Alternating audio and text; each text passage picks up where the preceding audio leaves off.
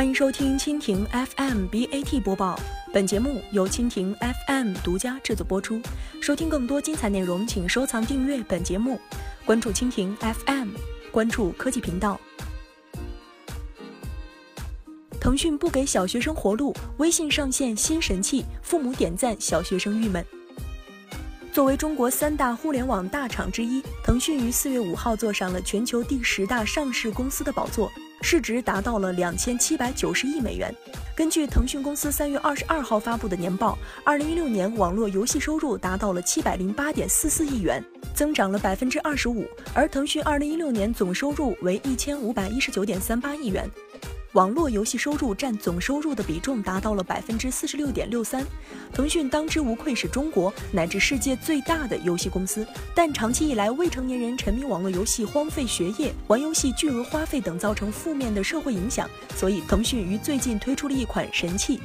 这款神器的名字叫做“成长守护平台”，通过官网以及官方微信公号均能使用。这款神器果然功能很强大，家长通过平台关联孩子的 QQ 或微信号之后，能够查看孩子的消费记录、玩游戏记录，还能设置消费提醒、玩游戏提醒，同时还能限制游戏消费的额度和玩游戏的时间段。